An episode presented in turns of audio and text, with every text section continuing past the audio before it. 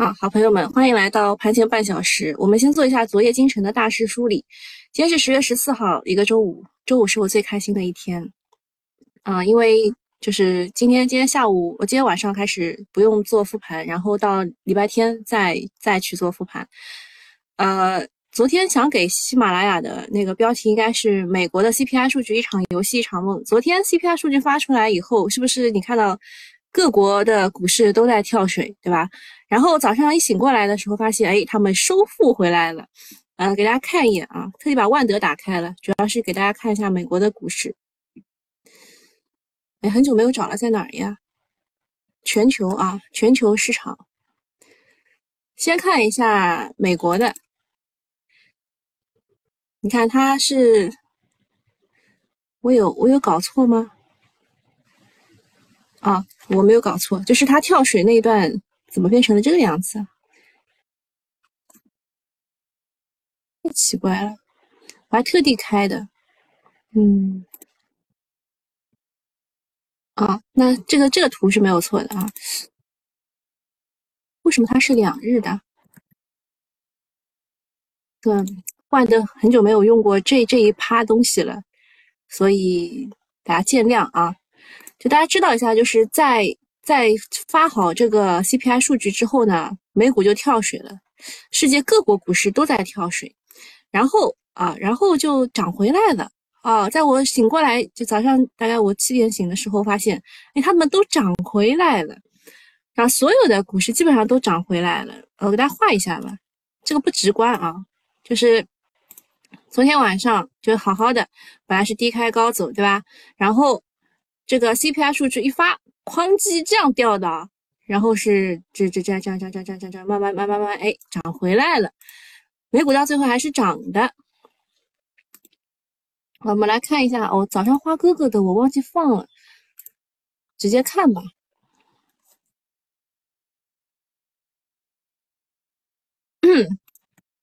就是我我给大家看一下，嗯，就是群里的群里的人是有多么的努力啊。我特地把时间截出来了，东东是早上五点十九分给我发的，啊，才哥说要看期货指数才能看到崩的那一幕啊，原来如此，啊，八点八点半他们还没有开盘是吧？好看一下小云，呃，东东写的剧本，小云说下午又加仓了，东东说继续持股不要怕，周末大会维稳当维稳继续，下周一开始适当减仓，那我怎么觉得大家都很内卷，今天就应该减仓了呢？说一下板块个股啊，第一个是信创，今天不要买了，会有兑现的可能啊。关注的是国脉，还有敬业达，还有南天信息的封单量应该会出现断板啊。东东说今天减仓也可以，感我感觉今天应该要先减减点仓才对啊。呃，这个信创的话，我在各个群里面都给大家发了我们二零二零年研究的成果，到现在都没有变过，好吧？只加了几只个股。呃，就就信创的话，有很多人来问啊，说这个信创到底是什么意思？呃，我就把那个那篇文章拿出来给大家讲一下吧。信创今天今天你们听完这个以后，增加了一个知识点。信创这两个字呢，来源于信息技术应用创新委员会。这委员会是二零一六年成立的，它是由二十四家这个关键技术的这这个这个这个组织啊组织。那它的成员是要干什么的呢？它的成员是先加入的，去审核后加入的信创成员的资质，制定信创标准规范啊。这张图是国海证券他们之前总结出来的。到现在为止也没加几个，好吧，就就还能继续用啊，还能继续用。然后信创其实是什么呢？其实就是软件和硬件的国产替代。黄建飞说信创的文章能不能发群里？我发群里啦，我早上七点多发过啦，我应该每个群都发了。没有发的你们找才哥要一下，好吧？才哥的微信，才哥的微信号又要又要写一遍了，他的微信号是 c a i g e 九四三二。啊，找不到这篇文章的就去找才哥，好吧？这个我们有，我们有这个很长时间啊，二十分钟的一个是就是音频，你慢慢听吧，保证让你耳目一新啊。但是我先说清楚啊，我们这个研究是在二零年就做过了就是到现在为止都没有改改变过。每每一次前赴后继，前赴后继的这些人呢，啊都倒在倒在了这个高位啊，都倒在了高位。所以这个板块是套人的板块。说实话啊，信创是套人板块。那最近为什么又火了呢？啊，传言啊，传言说，啊，不仅是呃国企和央企要购买他们的硬件和软件了，现在有一些民企也为了安全考虑，也要买他们的软件和硬件了。这个消息。我不知道真假，因为我觉得大家都现在都很缺钱，有谁会去买这么贵的又不太实用的啊？讲讲话有点直接啊，但确实是这样的，比别人大好几倍，对吧？又又比别人不太好用的一些东西，确实是应该就是我们我们会什么呃，在荆棘路上前行，呃，但是民企会不会买这些东西，我是存疑的。但是这个消息出来以后啊，信创确实涨了。还有欧洲的，呃，东东写的剧本啊，说第二点是欧洲的能源依然不乐观，继续关注彩虹水发燃气的表现。呃，你大概是昨天错过了彩虹集团的一个公告，那个公告一发，我感觉大家都开始去那边排队核按钮了。待会儿跟你讲啊，然后季报的预期啊，是三季报的预期是最稳定的那条线。对我最近一直在看三季报，呃，目前他说看来是电力的。没出预告的股票可以买一点埋伏啊！你是说的是火电这一块是吧？呃，火电昨天又出了两，就是前天的时候出的是建投能源，然后昨天出的是赣能，还有一个哎哎哎哎，还有一个是忘了，呃，内蒙内蒙华电是我们一直跟踪的啊，然后昨天机构也加仓的，当时跟踪的理由你们还记得吗？啊，它它不是有多好啊，这个股确实告诉你，火电当中它不是有多好，但是只有一个理由，当时让我持续跟踪它，有没有人记得？呃，东东讲的那几点，呃，就第一点，他说的是下周一减仓，我觉得今天就可以减。然后，哦，对，皖能电力，对，昨天出的是赣能和皖能的业绩业绩情况。呃，第一，他他说的是周一减仓，我认为今天就就可以减仓。他说信创不要买了，买了。要去看封单情况，这点有有点同意，就是因为它经常是套人的行情，大概就是两天半行情，你今天追进去不合算的啊。然后第二点说，欧洲的能源危机可以关注彩虹，彩虹不合按钮也也也那个啥，对吧？就是就是后面就是那一些你在已经在里面的资金的博弈，你就不要去参与。然后三季报预期预期是最稳定的线，同意。好，然后花哥哥这边，花哥哥说底部的构造是不断反复拉锯的结果，特别是在市场资金有分歧的背景之下，周三的反弹北向资金是流出的，两融的资金只放大了十几亿，市场对底部的共识尚未达成，有一部分资金抢跑的背景之下，指数一旦不能快速的修复，那么会转入拉锯磨底，这个也跟我之前想法是一样的，就是四月底的那一次，四月二十七号那一次开始拉升是 V 型的，那这一次应该就是 U 型的。这个应该跟市场普遍预期是差不多的。然后他说要呃需注意多做防守反击，多做高抛低吸，这样才能更好的利用筑底的窗口。在会议结束前，指数还是偏向震荡，大涨不及追高。信创是按照二加八加 N 的规划，连续强了两天啊。他他说的这个二加八加 N 是。以以年为单位的啊，以年为单位的，今年应该是进入了高高增长期吧，就是大家都开始买它的那个东西了。说这个信创的概念连续强了两天，昨天尾盘后排的略有掉队，不过分歧中还是会有品种继续走强，也有一个新的支线题材，比如说乡村振兴题材可以稍加关注。乡村振兴其实跟信创关系不大的，是跟央行发的那个。数字人民币关系比较大啊，好，你们你们两个的我都我都就是点评完了啊，也说了一下我的想法。下面讲一下美国的这个 PPI 和 CPI 的事情。PPI 是比 CPI 早发了一天，那当时 PPI 发的时候就就已经知道 CPI 可能会比较高。为什么？呃，就是当时那个 PPI 是九月份由百分之八点七回到回落到百分之八点五。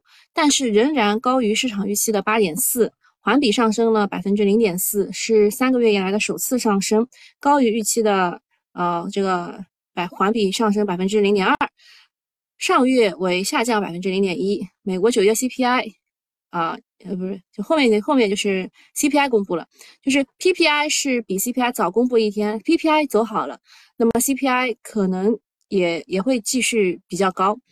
嗯，那么昨天呢，它的通胀是再度爆表，就意味着美联储的激进加息很难止步。美国的劳工部发布数据显示，美国九月末季调 CPI 同比提升，呃，是是增速是升了百分之八点二，比前值八点三是有所回落，但是仍然高于预期的八点一。嗯，这个核心的 CPI 才是最比较比较比较大家比较关注的，就是昨昨天发，先是发了就整体的那个 CPI 的数据，然后又讲了核心的 CPI，核心的 CPI 同比升百分之六点六，创下了一九八二年八月以来的新高。然后这个核心的 CPI，呃，这个数据比较高，才是昨天崩的，呃，就就就雪上加霜吧，应该说是雪上加霜。然后核心的 CPI 环比是上升了百分之零点六，也是超出市场预期的。嗯，数据出炉出炉之后呢，掉期市场完全定价美国十一月将加息百分之七十五个基点，加息一百个基点的预期也再次出现。那就是这一次的议息会议是十一月二号啊，然后还有一次是十二月十四号，大家都把时间点记一下啊，在这之前就会市场不太稳，然后。加息加息的进度是这样的，就十一月二号，大家预计呢是加七十五个基点，概率是九十三点八。然后还有一次十二月十四号，大家本来都是以为就是加五十个基点就可以呃逐渐开始减速，但是呃通胀一直不见好转，所以在十二月加息七十五个基点的概率也变成了六十点三，就是十一月加七十五个基点，十二月再加七十五个基点，懂吗？然后。呃，还有百分之五点一的人认为可以直接加一百个基点，呃，如果直接加一百个基点的话，它全年的呃利率就会到百分之四点七五到五之间，那是高的离谱了，好吧？然后昨天这个数据就是高于预期以后，它大跌之后上演了绝地反击，呃，人民币升升了，没有没有继续贬值，那还可以。昨天就是。这个数据一出来，人民币直接贬离岸人民币啊，直接贬值到七点二以上了，然后现在又回到了七点一啊，还可以。东东说，果然核按钮，已经已经九点一刻了啊。好，那我们讲快一点啊，就是呃，美国的通胀压不下去，会倒逼美联储持续的加息啊。但是就是美美股他们他们就反弹回来以后，中概股其实也也没有反弹多少，所以。啊，侮辱性很大，让人很不爽。而且外资他们连续两天持续的流出嘛，在我们往上的时候，它持续流出。特别是昨天茅台特别的奇怪啊，最后的我我应该写，待会跟你们讲茅台的事儿啊。就外资卖出的会比较多啊，茅台昨天卖出了十三亿嘛，对吧？啊，讲一下彩虹集团，他们回复关注函说，目前在手订单金额是一百三十三万啊，真实数据销售了二十一万。你有没有觉得非常的不可思议啊？不可思议，就是他回复了彩虹集团回复了深交所的关注函，说呢，他们二零二二年获得了一些产品的出口订单，总体上数量少于呃数量少，金额低。截至六月底，啊是六月底啊，哎这个数据是六月底的，那这两个月有没有增加呢？哦。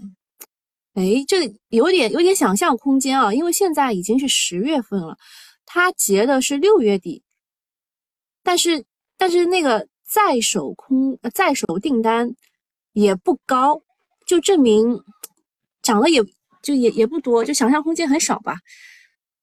嗯，而且在手订单是占上一年营收额度的比例很小，就百分之零点一三。昨天呢，它是十二天八板。股价翻倍还多，本来是想要去收割欧洲的，对吧？嗯，除了彩虹集团做电热毯的，还有海鸥助攻、日出东方、万和电器这些炒热泵什么的，也也大炒了一波。呃，这个回复函很多人应该是会去按核按钮的，但是里面的资金介入的挺深的。像那个，我记得溧阳路吧，这我记得溧阳路好像是哪个板是他顶的，他应该还在里面。然后之前某些媒体不是报道说欧洲大量的进口中国的电热毯吗？啊，那个小陈说不用想象了，彩虹离我家坐公交车只有三站，烂得很。之前也没有说它很好，就是大家的想象力还在，他一回复，那想象力没了。呃，就是电热毯的话，游资在 A 股挖掘的就是这个彩虹股份啊，彩彩虹集团，彩虹股份是另外一家啊。彩虹集团最近半个月是连续暴涨，嗯，他们呃两百万都不到的销售额，炒上去了二十亿个市值。那就画了一千倍的饼，不知道股价之后会怎么硬着陆吧。然后下一个事情是关于芯片行业的，芯片行业说台积电呢获得了美国为期一年的许可证，所以昨天它止跌了。啊，它这个在三季度的业绩电话会上证实，啊，获得了一年的许可，可以买美国芯片制造设备，用于中国大陆的扩张，用于南京工厂生产二十八纳米和十六纳米制成的产品。呃，这个这个是好消息，对吧？比这个一刀切缓和很多。中国是全球最大的芯片市场，为了限制我们啊，美国自己也代价惨重。像英伟达、AMD 啊，还有高通啊，这些美国芯片股都是跌跌跌不休。你看药明康德怎么跌，他们的股价也就怎么跌。然后最近还传出了要裁员，对吧？包括像台积电呐、三星，他们的股价也是相当的惨，可以说是互相伤害。现在美国的巨头在游说白宫要放行啊，但是我们也不要有侥幸的心理，必须国产化、自主可控，唯有靠自己才行啊。那 A 股这边半导体也在大反攻，一个是板块跌多了，第二个是制裁没有想象当中的那么釜底抽薪，第三个是指数回暖了，先跌的先涨嘛，对吧？作为炸弹板块，它这个弹性就比较大。然后台积电它昨天不是有三季报嘛？它的三季度的就第三个季度啊，第三个季度的营收同比增长了百分之四十七点九，净利同比增长百分之七十九点七。然后呃，这个毛利率啊，然后营业的收入啊，啊，营业利益啊，都是超过市场的预期的，业绩看着也不错。嗯，但是它预计全年的资本支出是三百六十亿美元，低于此前的预计。虽然台积电砍了。啊，砍不砍这个资本开支，多半不会实质影响到国内的设备企业，因为它也不像我们买嘛。但是毕竟业是业内的明星股，股价抖三抖，可能是有可能的啊。然后昨天华大九天也发布了业绩预告，前三季度的净利润同比是百分之三十到五十一，机构给的全年预测值是百分之三十五点三，就应该算是在预期内的，而且还就是可能会比预期高一点。但是三百三十七倍的滚动市盈率还是死贵死贵的。另外讲一下茅台昨天的事情，茅台不是昨天外资流出十三亿嘛？然后还有一个十三亿的资金是发生在什么时间呢？是在呃，就是快要收盘的那个半个小时，茅台的股价就几乎走成了一条直线啊，这个振幅只有百分之零点零一，股价上下波动两块钱。然后在这期间，就在这半个小时期间呢，股价的成交额达到了十三亿元，相对于其两万亿的市值，这种情况是实属罕见。然后昨天茅台的收盘价是一千六百九十九点九九元，也是侮辱性极强啊！一分钱压倒英雄汉，以这种方式去失守一千七百元的关口，说明还不是底啊！茅台不见底，指数难企稳。昨天其实大部分的小盘股都涨得不错的，只有这种啊。北向资金持有很多的公司，他们都不太好啊，说实话不太好。其他新闻，啊，招行迎来了灾难性的下跌，截止到昨天收盘，股价跌破了净资产。啊，有人说啊，他说招行的股息率超过百分之五，而老百姓情愿去抢百分之三的理财产品，而跌破净值百分之五股息的招行却被狂砸。啊，反正就呃没没有底线，没有底线。然后还有段永平说自己在两百五十港币又买了十万股的腾讯 ADR，他不是直接在港股上买的，他是买的那个那个腾讯的 ADR，就在美股上市的啊，就美国的那个存托凭证。他之前在四百多就开始买腾讯的 ADR，不过仓位很低，这次买了两千五百万，也没有说他占总占他总资金的比例，呃，他钱多嘛，对吧？他钱多那就分批捞嘛。好，我们去看一下彩虹集团现在被摁的怎么样？哎，这个彩虹集团摁的还是挺死的，有没有人去捞啊？有没有人捞啊？现在是二十三分，二十三分哦，有人捞了啊，有人去捞彩虹了。现在是二十三分，二十五分啊，二十二十分啊，九点二十分到九点二十五分之间的集合竞价是不能撤单的。那这就是真实的有人去捞了。嗯，目前来看，目前来看，好像也没有看出什么板块今天资金特别喜欢。Topcon，哦，这些都是业绩不错的股啊。首先跟大家讲一下三季报业绩不错的股，你们有具体的想问的东西吗？彩虹。彩虹的什么？看我没看清楚啊！信创产品生产跟上了没？他们可以生产。二九三四肯定要破的，懂吗？不懂啊！你们现在讲的全部都是大 V 说的，你自己的想法呢？地球人说别买电，买电是脑子有病。嗯，这个怎么说呢？就是智者仁者见仁，智者见智。某些人认为这个店是拐点啊，业绩不好，三季三季报业绩不好，然后发出来以后它就是拐点。B A L N Q Q K 说宁可衰退也不要滞胀，滞胀对估值来说太可怕了。哎，这一点就证明你还是挺懂宏观的。嗯，刘九才说。这个溧阳路昨天出镜率很高，是的，他又主封了某某，然后又助攻了某某啊。九九才说，呃，好像是彩虹吧？彩虹集团说员工发福利都是电热毯，哈哈哈。电热毯的单价太高，很高吗？天然气，你们你们讲的话听不太懂，什么叫十级块？啊，天然气板块，天然气板块。不是特别看好，呃，问个股的不会不会回答，好吧？就特别是什么什么能够买了吗？这种你不是让让我去犯错误吗？啊！现在上证指数高开百分之零点六二，创业板指涨百分之一点二四，海运、油服板块领涨，光伏、半导体显著回暖，地产下滑，燃气、养殖板块小幅回调啊，那就是。很好啊，那就是开的很好。小家电如何？嗯，我昨天研究了一下保温杯，我觉得还行。我觉得保温杯还行，但是有些长高了。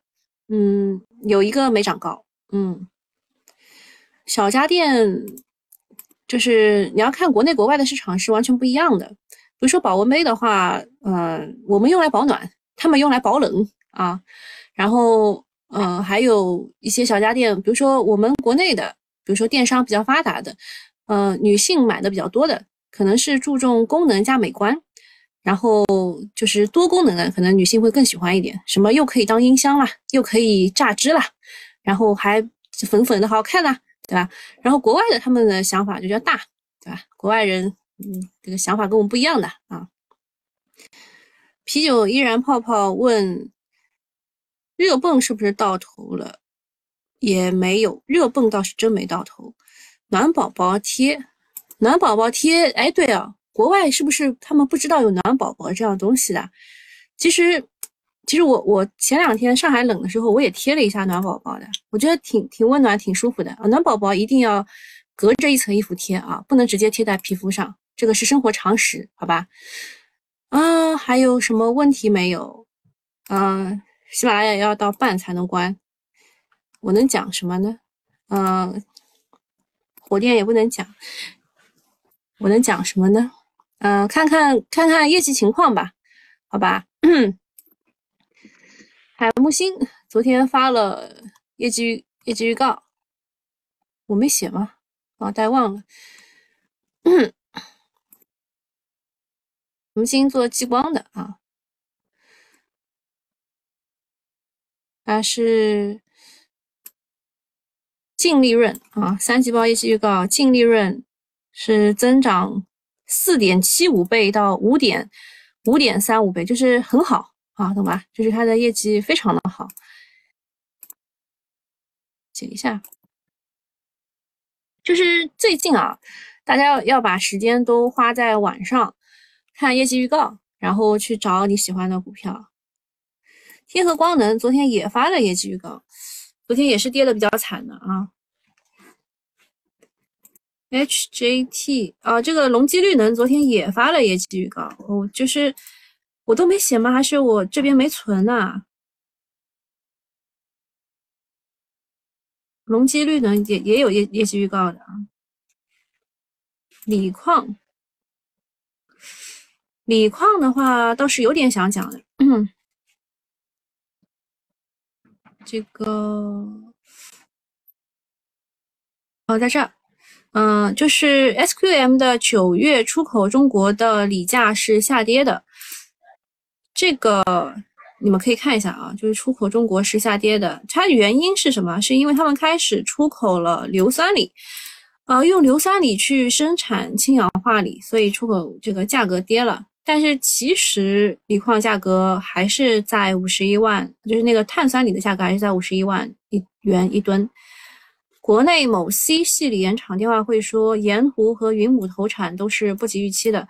这个就是我们所说的 PPT 锂矿，就是它就写在 PPT 上，但是无法完成这个的，对吧？所以，所以就是锂矿这一边其实是有争议的，但是有争议是好事儿啊。我个人认为，呃，我应该也跟你们讲过的，特别是新米团的人，我讲了很多遍，就是锂矿在明年的一季度之前应该是不会跌价的。就大很多人认为到今年四季度锂矿的价格会跌啊，但是确实是不及预期，所以锂矿价格很难跌啊。然后昨天啊，藏格矿业也是发布了业绩预告，昨天我肯定是软件没关好，就没有给我存。我明明写了的啊，藏格矿业业绩预告也是好的。嗯，嗯，还能讲什么？还能讲什么？普门科技啊，普门科技，我昨天应该也看到了预告。这些都是医疗保健个股啊！今天医疗保健个股涨这么好，是被药明康德带的吗？啊，还有就是昨天，昨天这个公司很鸡贼哎，他他发的这个公告说他的烟标的包装业务很好，这感觉像假的。呃，中国的 CPI 也出来了，同比上涨百分之二点八哦，专家都是预计是三哎，这个数字有没有调整过？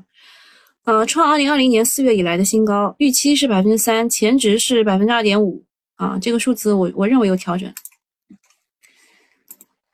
然后浙农股份是什么原因啊？是乡村振兴吗？剑桥科技到现在都是一字板。德新交运昨天也是有业绩的，我昨天是软件没关好啊，可能是就都没有给大家看到。昨天发业绩的啊，德新交运，